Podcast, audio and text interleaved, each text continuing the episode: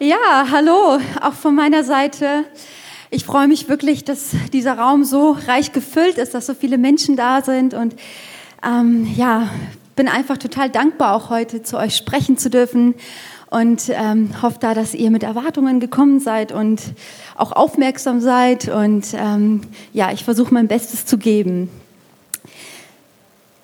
Wir sind gerade in der Predigtserie Pray First und Konsti hat auch schon ein paar Sachen dazu gesagt, eben, dass wir uns immer unter der Woche treffen, von sechs bis sieben Uhr. Und ich kann auch nur dazu ganz herzlich einladen, für alle, denen es möglich ist zu kommen, die noch nicht dabei waren, kommt und erlebt echt, wie Gott euch erfrischt, wie Gott euch ähm, Kraft gibt für den Alltag, wie ihr mit ganz anderen Augen auf eure Arbeitsstelle geht, in eure Familie geht, wie ihr einfach merkt, euer Herz ist erleichtert und äh, Gott nimmt auch wirklich da so die Last weg und gibt einem wirklich frische und neuen Wind. Und mein Mann und ich, wir waren auch diese Woche so auf dem Weg in die Gemeinde morgens und ab so Bahnhofhöhe siehst du so, wie die einzelnen Gemeindeleute aus ihren Löchern rausgekrochen kommen und, und dann sage ich, Michi, schon mal hier und schon mal da. Ähm, und es ist wirklich herrlich zu sehen, wie seine Gemeinde sich versammelt, zusammenkommt und eben um Gott anzubeten. Und für all die, denen es nicht möglich ist, für unsere Mamis und unsere älteren Leute, die können gerne beim Livestream mit dabei sein. Das ist genauso viel wert. Zu mir. Einige von euch fragen sich wahrscheinlich, wer ist die Dame überhaupt da vorne? Ich bin die Anastasia Goth. Die meisten nennen mich auch Nasti. Und Goth einige von euch kennen, Michael Goth, genau. Ich bin verheiratet mit diesem wundervollen Mann seit Mai. Ja. Genau, und eigentlich komme ich aber nicht von hier. Ich komme eigentlich aus Hessen, aus der Nähe von Frankfurt. Ja, zu Hessen kann ich gar nicht so viel sagen. da gibt es gar nicht so viel. Aber ähm, genau, bin jetzt, ja, wohne seit drei Jahren eigentlich in Mittelfranken und bin von Erlangen, Fürth dann auch letzten Endes in Nürnberg gelandet und bin Heilerziehungspflegerin und arbeite mit Jugendlichen. Arbeite mit Jugendlichen, ist auch toll. und ja, ähm, ich bin immer auf dem neuesten Stand, was, welche Piercings gerade sein müssen und welche Tattoos aktuell sind und welche Filme geschaut werden müssen und welche Musik gehört werden muss und muss immer wieder feststellen, wie alt ich bin und überhaupt keine Ahnung habe eigentlich. Genau. Ähm, ja, und möchte eigentlich heute mit euch auch so weitergehen mit Pray First, möchte euch mit reinnehmen in diese Predigtserie. Wir haben schon einiges davon gehört Konsti hat die Predigt eröffnet und hat uns erzählt, wie wichtig und entscheidend der Aspekt der Buße ist, dass er uns letzten Endes so die Augen des Herzens öffnet, dass wir mit Gott in Kontakt stehen können und hören können, was richtig und falsch ist in unserem Leben und dass wir einfach gut abwägen können, ähm, wo wir darauf achten sollten. Und äh, weiter ging es mit dem Aspekt der Beziehung, wo es wichtig war, darauf zu schauen, dass mit Gott in Kontakt treten und mit Gott im Gebet stehen eine Beziehung ist. Wenn ich mit meinem Mann längere Zeit nicht spreche, dann wird er immer wieder unsicherer und wird mich fragen, was ist eigentlich los mit dir? Und wenn ich aber mit meinem Mann einen wundervollen Austausch habe und mit ihm kommuniziere, dann, dann schafft es immer wieder Frische und neuen Wind und es korrigiert und es, es zeigt uns immer wieder, wo stehen wir gerade in unserer Beziehung. Und das ist dasselbe, was sich letzten Endes Gott auch wünscht, was er mir auch versucht hat äh, zu betonen, wie stark der Aspekt der Beziehung ist. Auch über den äh, Punkt der Demut haben wir gehört, wie wichtig es ist, auch mit, mit dieser Demut vor Gott zu sein oder ja, was, was es auch in uns freisetzt. Ich denke, Demut ist auch so ein Punkt, wo wir einfach merken und sehen dürfen, was Gott machen kann. Und Gott denkt sich auch, ja, ich kann jetzt endlich mal zeigen, was ich drauf habe. Denn wenn diese Person ein Stück weit auch demütig ist, dann kann ich Vollgas geben und kann mich voll wirksam machen.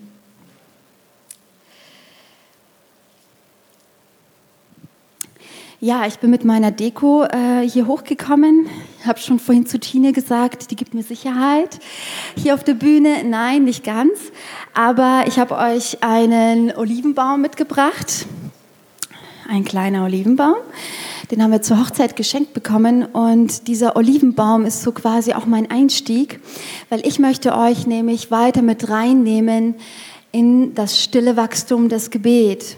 Was ist dieser stille Wachstum des Gebets? Manchmal etwas, was still ist, ist nicht immer gleich sichtbar. Manchmal, wenn etwas still ist, ist es nicht immer gleich spürbar. Und dennoch ist es da und es wächst und es entwickelt sich und es gedeiht und es nimmt an Form an und es nimmt vor allen Dingen an Größe an und Stabilität. Und das ist ähm, auch mein Punkt, der stille Wachstum des Gebets. Und ich war letztes Jahr mit einer guten Freundin in Israel und in Israel im Garten Gethsemane. Einige von euch kennen vielleicht diesen Ort. Das ist der Ort, wo Jesus gebetet hat, bevor er ähm, ans Kreuz gegangen ist, bevor er geschlagen worden ist, bevor er am, am Kreuz sterben musste. Das ist dieser Ort, wo Jesus das letzte Mal betet. Und als wir dort in diesem Garten Gethsemane standen, habe ich ganz viele Olivenbäume gesehen und das waren wirklich riesengroße Bäume.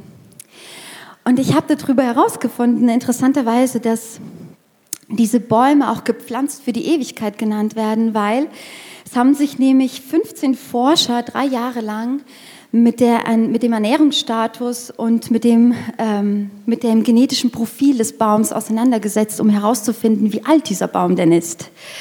Und einige der Bäume wurden, sind oder existieren seit 300 vor Christus. Und als ich das dann so gehört habe, dachte ich mir, oh Gott, vielleicht zeigst du mir irgendeinen Baum, dann kann ich den anfassen. Vielleicht hat Jesus da gesessen und dann kann ich sagen, oh, ich habe den Baum berührt. Und ähm, es war wirklich gigantisch, also diese Bäume zu sehen und wirklich die Vorstellung, vielleicht hat, vielleicht hat einer dieser Bäume Jesus gesehen. Und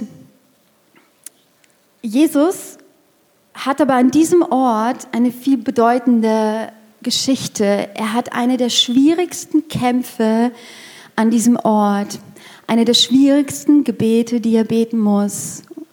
Und Jesus zeigt uns das, also es steht auch in äh, Markus 14, in dem ganzen Kapitel steht dieses, äh, steht dieses Gebet, was er betet, und er nimmt drei seiner Jünger, Jakobus, Petrus und Johannes, mit weil Jesus nämlich weiß, er braucht Unterstützung im Gebet.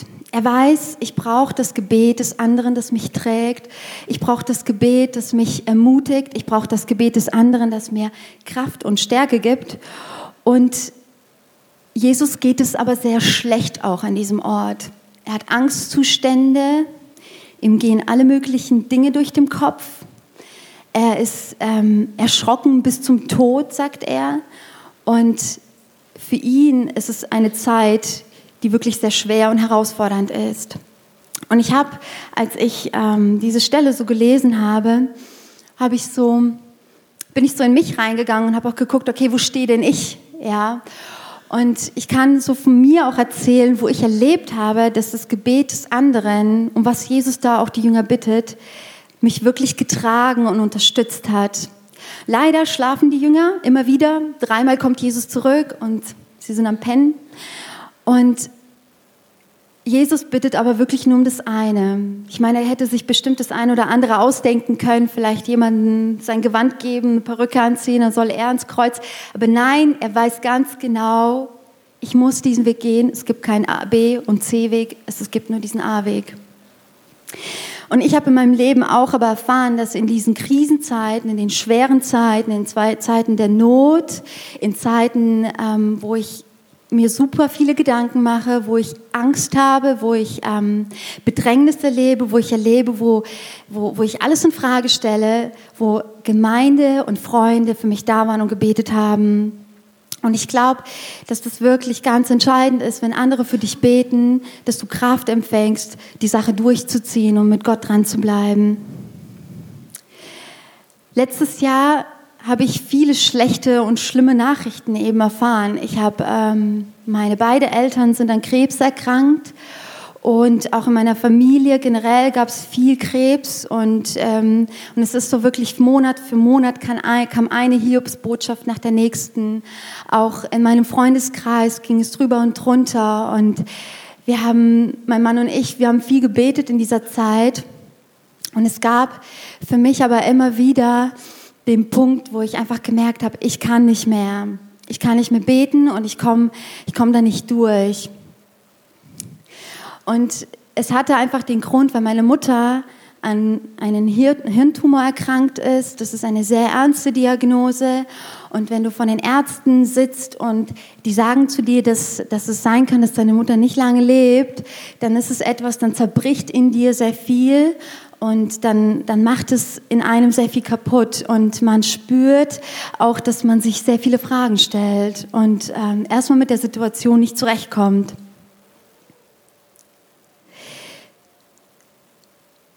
Ich habe früher immer gesagt zu Gott, Jesus, egal wo wir hingehen und egal was wir machen, egal Mission, wie äh, herausfordernd dieser Ort sein mag, ganz egal. Ich werde mit dir dahin gehen und wir werden es gemeinsam schaffen. Wir werden die Welt verändern und wir werden es gemeinsam packen. Und das war wirklich meine vollste Überzeugung. Das ist es heute immer noch, dass egal wo ich mit Jesus hingehe, dass es möglich ist, mit ihm wirklich den, den, den Umstand und sein Umfeld zu prägen. Aber es gab ein Gebet, das konnte ich nie, das habe, da habe ich immer Gott drum gebeten und das war ungefähr vor drei Jahren, das habe ich kontinuierlich gebetet, dass meine Mutter nie so schwer krank wird. Ich habe immer zu Gott gesagt, das werde ich nie schaffen. Ich werde es nie schaffen, meine Mutter ähm, zu sehen, wie sie krank wird. Und zwar halt auf so eine schlimme Art und Weise. Und ähm, als diese Nachricht dann kam, dann ist in mir etwas zerbrochen. In mir ist so ein Stück weit Vertrauen zu Gott zerbrochen. Und ich habe mich gefragt, Gott, meinst du das wirklich so? Soll es jetzt wirklich so sein? Und letzten Endes, was sich dann aufgebaut hat, das war eine Kluft. Ich konnte mit Gott nicht mehr sprechen. Ich habe gemerkt, ich kann nicht mehr zu ihm kommen. Und diese Kluft, die wurde immer größer und immer größer und immer größer. Und letzten Endes konnte ich es nicht mehr aufhalten und es war wirklich immer tiefer und stärker und ich habe das gespürt. Ich wurde immer müder, ich wurde immer, ähm, ja, ich habe einen anderen Blick auf Menschen bekommen, ich habe einen anderen Blick auf äh, Gemeinde bekommen, ich habe einen anderen Blick auf meine Ehe bekommen und ich habe gemerkt, ich muss etwas tun. Und ich habe von einem Mann dann gehört, der, ähm, der hat gepredigt und er hat auch immer wieder arbeiten müssen, dass er diese Leidenschaft zurückbekommt. Er hat auch immer wieder arbeiten müssen, dass diese Leidenschaft wieder neu Feuer bekommt. Und ich habe gemerkt, ich muss etwas tun. Und ich habe versucht, mir ein gutes Buch zu kaufen, eine Lobpreis-CD. Und dann habe ich mir Predigten auch angehört und so weiter. Und ich habe gemerkt, das bringt alles gar nichts. Und letzten Endes bin ich gar nicht drauf gekommen, mit Gott wieder ins Gespräch zu kommen. Diese Kluft, die wurde immer größer und meine Leidenschaft, sie flatterte einfach dahin. Und dieser Mann sagte eine Sache, er steht jeden Morgen auf und er lässt sich runterrollen vom Bett auf die Knie und er spricht ein kurzes Gebet und dieses kurze Gebet, das bewirkt in ihm, dass er wieder mehr Mut für den Alltag und mehr Freude hat und Jesus mehr spürt. Und ich habe zu meinem Mann gesagt, das machen wir auch. Und seit wir wirklich, seit wir morgens aufstehen und uns vom Bett auf die Knie runterrollen und ein kurzes Gebet sprechen, kommt die Leidenschaft wieder zurück. Und das ist dieser Aspekt der Demut. Das ist das, was eben John William auch uns versucht hat zu sagen, dass wenn wir demütig sind, dass Gott viel damit machen kann und dass Gott einzieht in dein Herz und dass du erlebst, wie Gott dich neu macht, wie er deine Gedanken erneuert, wie er deine Emotionen erneuert, wie er dir andere Perspektiven schenkt über Menschen, über die Umwelt, über dein Arbeitsumfeld, egal wo du stehst. Du wirst sie aus einer anderen Perspektive sehen. Und diese Zeit der Trübsal und der Zeit des Verlustes geht vorbei. Und ich weiß nicht, wo du stehst, Aber ich möchte dich echt ermutigen, wenn du Verlust oder schlimme Nachrichten erlebt hast, wenn du erlebt hast, dass auch Menschen dir genommen worden sind, die du liebst, wenn du erlebt hast, dass du Zerbruch erleben musstest, dass du erleben musstest, wie, wie Dinge kaputt gegangen sind und ein Stück weit Vertrauen zu Gott äh, gebröckelt ist, möchte ich dich ermutigen, dass du ihn in dieser Sache suchst und dass du nicht den Fehler machst, den ich getan habe, sondern dass du ihn suchst in dieser Zeit und dass du vor ihm kommst und dass du ihn anbetest.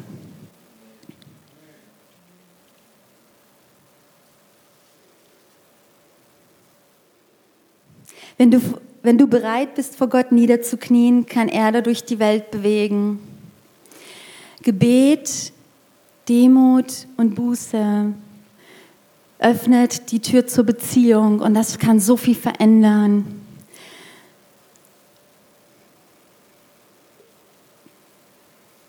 Es gibt sehr viele unterschiedliche Auslegungen, aber in Johannes 14 wird uns berichtet, dass Jesus eine Abschiedsrede hält, bevor er in den Garten Gethsemane geht. Jesus weiß da an diesem Punkt auch schon, dass er sterben wird. Er weiß, dass es keinen anderen Weg gibt. Und in Johannes 14 sagt er aber zu den Jüngern, weil er schon ein bisschen darauf hindeutet, dass er sterben wird, dass er gehen wird, aber an einen Ort gehen wird, wo sie nicht hingehen können mit ihm. Und sie sind verblüfft und fragen ihn, wie kann das sein? Und letzten Endes sagt Jesus zu ihnen, euer Herz erschrecke nicht, glaube an Gott und glaube an mich. Euer Herz erschrecke nicht, glaube an Gott und glaube an mich. Auch in einer schweren Zeit schafft es Jesus irgendwie immer wieder, Menschen zu ermutigen. In einer Zeit, wo er eigentlich alles andere im Kopf hat, schafft er das, Leuten Mut zuzusprechen, ihnen, ähm, ja, sie wirklich zu trösten auch. Und ich habe mir so gedacht, das ist echt übernatürlich. Das ist so eine, so eine Handlung, die eigentlich menschlich gesehen nicht möglich ist. Aber ich bin fest davon überzeugt, weil Jesus ganz fest und nah am, am Vaterherz war, konnte er Dinge tun, die erstmal unwahrscheinlich unmöglich erscheinen. Weil er am Vaterherz Gottes war und in dieser Beziehung gelebt hat, konnte er die anderen sehen. Er konnte sehen, was dran ist für die anderen. Er konnte sehen, wo sie Ermutigung brauchen, wo sie Zuspruch brauchen. Und ich möchte euch da auch so Mut machen. Auch ihr könnt in einer Zeit, wo es euch schwer fällt, wo es euch schwierig geht, andere sehen. Ihr könnt andere ermutigen, sie ähm, einladen auf einen Kaffee, sie vielleicht, ähm, ihnen vielleicht, ja, ich bin so ein Kartenschreiber-Fan, ich schreibe gerne Karten, ihnen eine nette Karte schreiben oder ein nettes Wort zukommen lassen. Es macht so viel aus. Oder geht von mir aus mit ihnen ein Bierchen trinken oder so.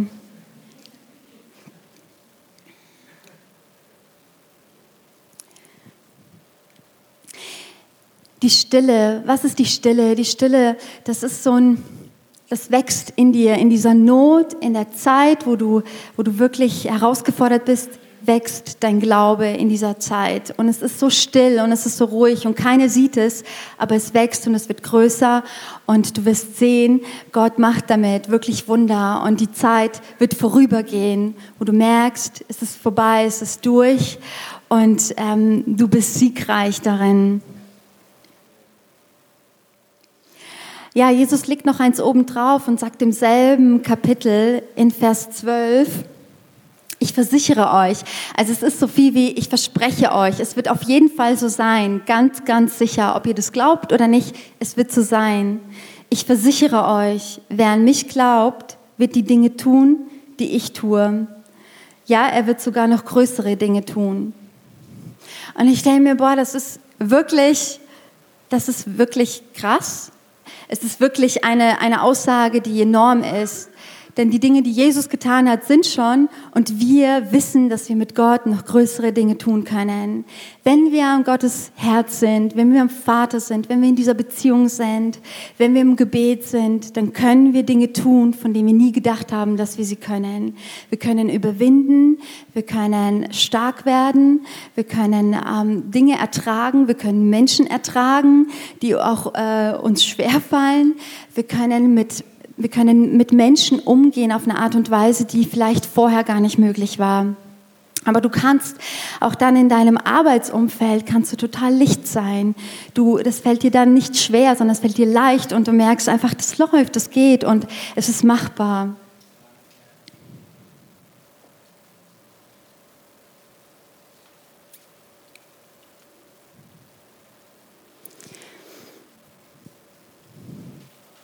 Ich habe mal ähm, früher in, ähm, so in, Modebranche, in der Modebranche gearbeitet, mehr oder weniger. Ich habe ähm, im Merchandising-Bereich gearbeitet und ich hatte sehr viel mit Menschen zu tun, die ähm, ja wo, wo einfach das, wo Geld wichtig war, wo es wichtig war, gut auszusehen, wo es wichtig war, viel, viel ähm, Umsatz reinzubringen. Und ich habe mir immer gedacht, Gott, wie kann ich diese Menschen erreichen? Das ist so schwierig, es ist äh, so herausfordernd. Schenk mir doch Ideen. Und ich habe immer wieder gemerkt, wie Gott immer wieder mir gezeigt hat, es sind Dinge möglich, von denen ich erstmal denke, sie sind unmöglich. Und er hat mir immer Ideen geschenkt. Er ist der König der Kreation. Er weiß ganz genau, was die Menschen brauchen. Er weiß ganz genau, wie der Zugang nötig ist zu einzelnen Personengruppen. Und er hat mir immer Ideen geschenkt. Und manche Ideen sind, kommen vielleicht nicht so gut an. Aber ich sag dir, es berührt ihr Herz und Gott tut unsichtbar so viel in ihnen.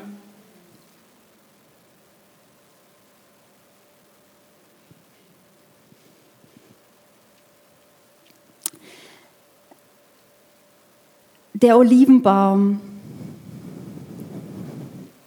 Es gibt zwei Aspekte bei dem Olivenbaum. Ich habe bei dem Olivenbaum beobachtet, dass er zum einen ein Ort der Trauer ist, ein Ort, wo Jesus ans Kreuz gegangen ist und sich hingegeben hat für die Menschen. Aber es ist auch ein Ort des Sieges.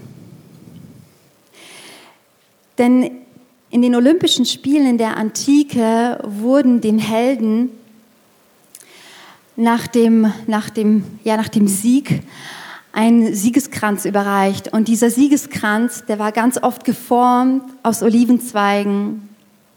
Und man sagt, dass dieser Olivenbaum oder diese Olivenzweige die Anerkennung für Helden und für Sieger sind. Jesus hat im Garten Gethsemane gesiegt. Er hat seinen Kampf, der ist seinen Kampf dort gelaufen, er hat gebetet, er hat gerungen und er ist aufgestanden und er hat gesagt, okay, ich führe es aus, was der Vater mir aufgetragen hat. Und auch wir heute dürfen erleben und haben auch heute die Wahl, uns zu entscheiden, möchte ich heute derjenige sein, der einen Siegeskranz mir abholt, möchte ich heute die Entscheidung treffen, dass Gott mich wirklich neu erfrischt, neu ermutigt, neu auferbaut.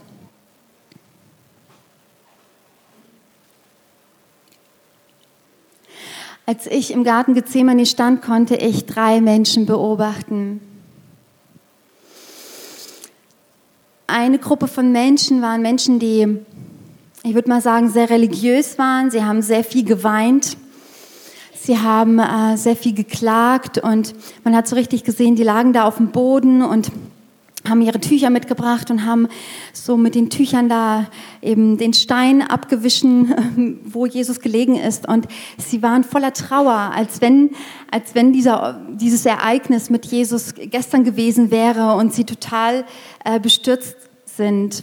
Sie haben nicht verstanden, was dieser Ort eigentlich bedeutet hat für sie.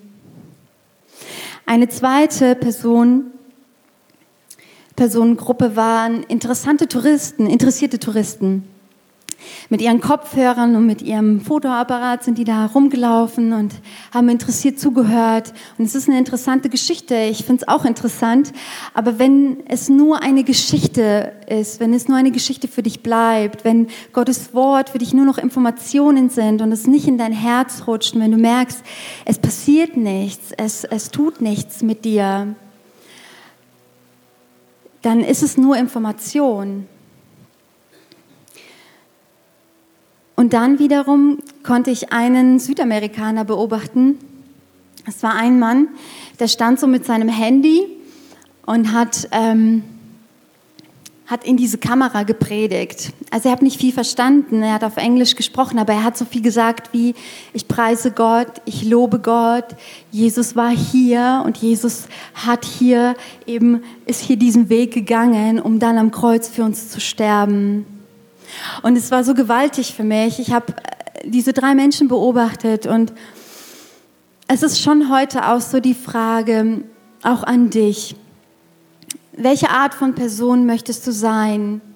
Möchtest du der sein, der immer noch leidend auf dem Boden liegt und ihm es nicht möglich ist, auf das zu schauen, was Jesus eigentlich getan hat und dass Jesus ihm Freiheit und Wiederherstellung und Stärke und Kraft geben möchte? Oder willst du derjenige oder bist du der, vielleicht derjenige, mit dem Gott, das Wort Gottes nicht mehr viel macht Du spürst, es ist einfach nur Information.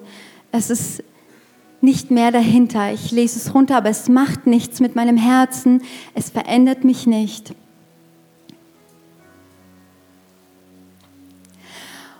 Oder aber willst du eine von den Menschen sein, die sagen, ich möchte Gott loben und preisen, auch an einen Ort, wo es mir schwer fällt, auch an einen Ort, wo ich herausgefordert bin, wo ich kraftlos bin, wo ich äh, Verlust erlebt habe, auch an einem Ort, wo ich das Gefühl habe, es ist mir nicht möglich, da möchte ich Gott loben und preisen.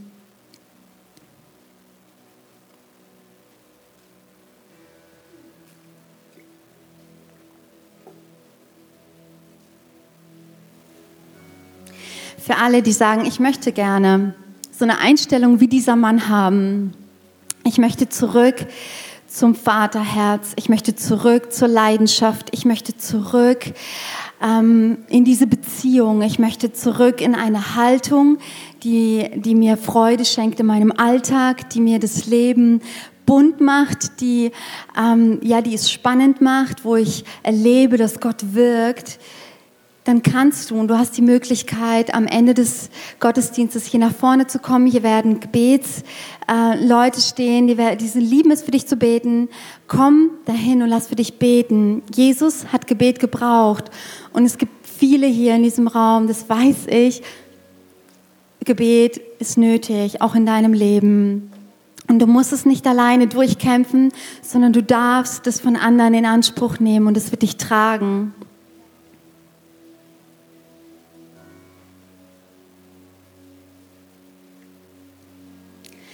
Ich möchte auch die Gelegenheit nutzen und vielleicht können wir aus Respekt zu diesen Menschen einfach so unsere Augen schließen.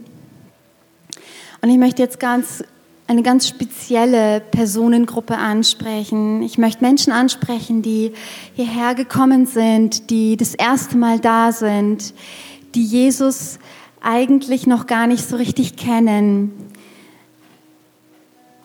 Ich möchte euch einladen, so einfach auf euer Herz jetzt zu hören. Und ihr spürt, wo euer Herz schneller schlägt, ihr spürt, dass Gott in eurem Herzen redet. Und ich möchte euch einladen, darauf zu hören, zu hören, dass Gott euch einlädt, einen Schritt auf ihn zuzugehen.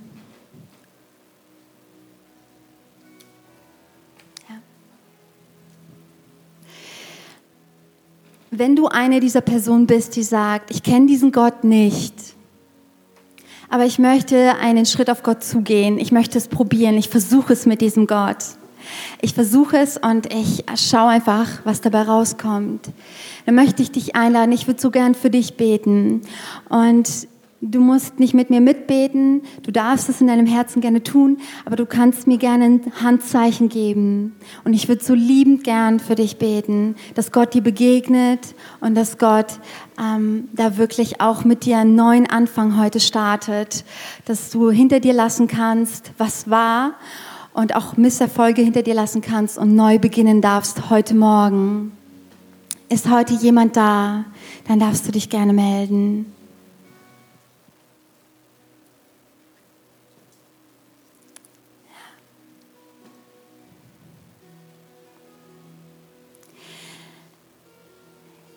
Ja, Jesus, ich danke dir so sehr für all die Menschen hier und ich danke dir, dass du der Gott bist, der die Menschen liebt. Und ich danke dir, dass du jeden Einzelnen siehst in seiner Situation, Du siehst, wo er gerade steht und was er gerade braucht. Und ich bete, dass er ja, es einfach schafft, auch so auf dich zuzugehen, dass du ihm die Kraft gibst und dass du ihn erneuerst, dass du alles neu machst, was kaputt gegangen ist und dass du heute quasi einen Neubeginn startst mit diesen Menschen. Ich bete für alle, die sich nicht melden konnten, dass du in ihrem Herzen wirklich was Neues bewirkst heute Morgen und dass sie erfrischt und ermutigt nach Hause gehen und dass sie ja einfach dich erleben, Jesus. Danke für deine Treue. Amen.